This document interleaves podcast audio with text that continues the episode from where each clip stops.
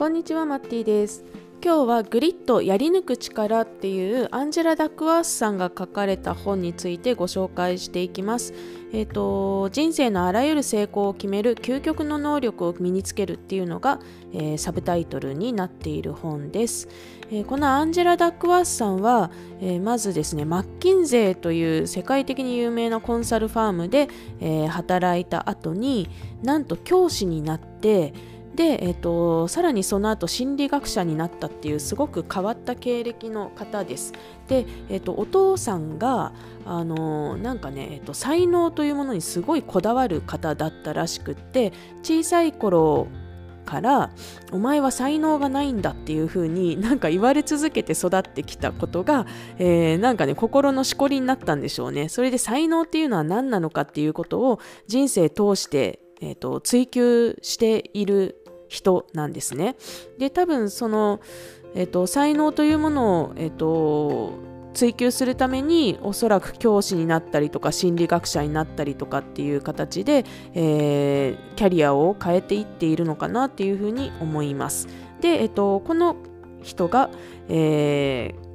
いろいろと研究して分かったことっていうのが生まれつきの才能は重要じゃないっていうことが分かったっていうふうに言うんですね人生で何を成し遂げられるかっていうのは生まれ持った才能よりも情熱と粘り強さこの2つによって決まる可能性が高いんだよっていうことを、え、いろんな調査をもとに、えー、導き出しているというか、まあ、彼女が作った心理テストとか調査でそういうことが分かったよっていうようなお話をまとめてあるのがこの「グリッドやり抜く力」っていう本になります。なります。で、えーと、困難に対処する力っていうのは実は才能っていうものとは関係がないと。で重要なのはネバーギブアップという態度である、まあ、結局ね挫折した後の継続がめちゃくちゃ大切なんだよっていうお話をしています。で、えーとまあ、子育てのことを考えた時に、えーとまあ、才能がある子に育てようみたいな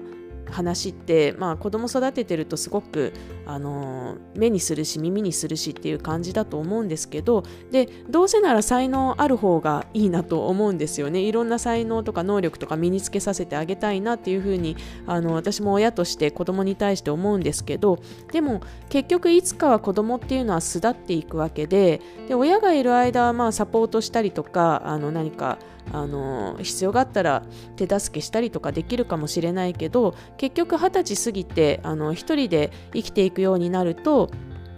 あの自分でどうにかしなきゃいけないわけですよね。でそうなった時に自分の中のモチベーションとかあのそういう目標とかそういうものが大切なんだよなっていうことは前々からうすうす感じていてでもなんかそういうものってどうやって育てたらいいんだろうっていうのが今一つ、えー、私はうん、ちょっと前の私は今一つ見えてなかったんですよね。何を基準にして育てればいいかなみたいな感じだったんですけど、まあ、この「グリッド」っていう本には、まあ、ある意味その答えがえー、一部の答えが書いてあったかなと思って、えーと、結構読んでいてねあのあそうだよねやっぱここだよね みたいな感じで、えー、参考になるところがたくさんあったなというふうに思いますので、えーと、今回ご紹介していきたいなというふうに考えております。で、えーと、結局ずば抜けた才能に恵まれていてもやめていく人っていうのは世の中たくさんいるんだよっていう話をえー、まあ、これはいろんなあのなんていうかスポーツだったりとかそのそれ以外も含めていろんなジャンルの、えー、人たちにインタビューをする中で、えー、そういうそういう事例を数多く耳にしたと。で、えっと、結局ね顕著な功績を収めた人っていうのはみんな粘り強さの鏡だったっていうんですよね。で、えっと、その例としては例えば駆け出しの頃は優秀じゃなかった作家がいて、えーと、なんか作風がメロドラマ風みたいな感じで笑われているぐらいな感じの人だったんだけど、あのー、めきめきその後腕を上げて賞を受賞するに至った人の事例だったりとか、まああのーそういった人たちっていうのは貪欲に進歩を目指して、えっと、どんなに上り詰めて賞をもらったりとかしても全然満足しないっていうようなあの事例が書かれています。だから結局その才能があるかどうかっていうことよりもあの物事に対するマインドというかあの気持ちの持ちようというかあり方みたいなものが、えーと成功に対しては実は大切なんじゃないかなっていうえー、お話ですね。で、えーと、要するに成功した人たちというのはどういう人たちかというとあの1つ目は並外れて粘り強く努力家だったっていうことと2つ目は、えー、自分が何を求めているのかっていうのをよく理解していたと,、えーと、やるぞっていう決意だけじゃなくて方向も定まっていたっていうことを、えー、彼女はまとめとして言っているんですが、まあ、その2つの点というのが一言で言うとグリッドというふうに、えー、呼ばれているもので、まあ、やり抜く力っていうふうに日本語では、えー、翻訳されていますけれどもで、えっと、それは結局情熱と粘り強さなんだと。で、えっと、その情熱と粘り強さっていうのは才能というものにこだわっていると実は見失いがちになってしまうしまうものなんだよっていうのが、えっと、この本の中で、えー、アンジェラ・ダックワースさんが最も言いたいことになります。まあなんかねあのちょっと想像するとわかると思うんですけどなんかあの人は才能があるから私なんてみたいなことって、まあ、大体どの人も感じることだと思うんですよね。なんか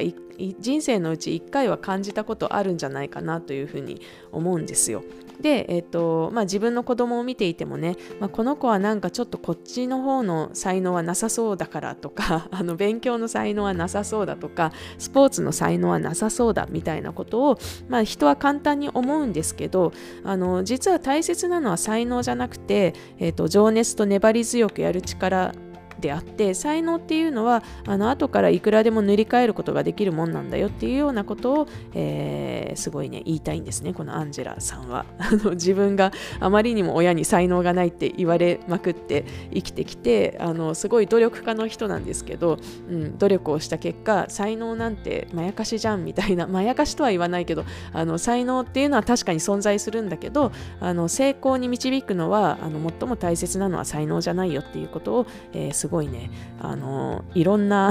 角度から、えー、言い募っているような本ですね。だからまあ、ある意味当たり前といえば当たり前のことではあるんですけど、まあ、努力が何より大事だよねみたいなこととか、粘り強く続けることが大事だよねみたいな、いや、それが大変なんじゃんみたいな 話だったりはするんですけど、うん、なんかね、あの、その、そういう状況に至るのに、えーと、私たちは何をすればいいのかっていうようなところまで、まあ、結構ね彼女の試験も入っているなというふうには思うんですけど、まあ、少なくとも、あのー、リサーチをした結果と自分の経験から、まあ、こういう方向が確からしいのではないかっていうことを、えー、すごく力強くまとめている本になりますね。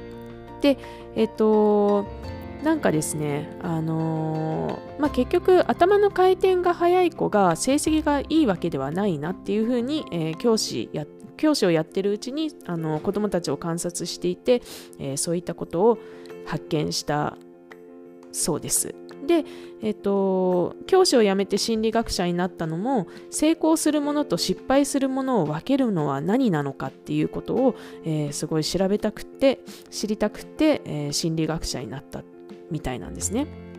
で実はこの成功するものと失敗するものを分けるものは何かっていうことを昔から多くの心理学者が研究してきていたんだけどなかなかあのバシッとこれだっていうものがなかったらしくってで、えっと、それを見つけたのがこのアンジェラ・ダックワースさんのあの評価されているポイントというか凄さみたいなところなんですねなので、えっと、ちょっとねあの結構あそうなんだって思うところが、えー、多々ありますので、えー、それをですねこれから数回に分けてまたご紹介していこうかなと思います。はい、今日のところはですね、ちょっと概要というか、これからこういうのやりますよという ので、すいません、9分経っちゃったんで、一回ここで切って、えー、明日から具体的な内容についてご紹介していこうと思います。今日も聞いてくださってありがとうございます。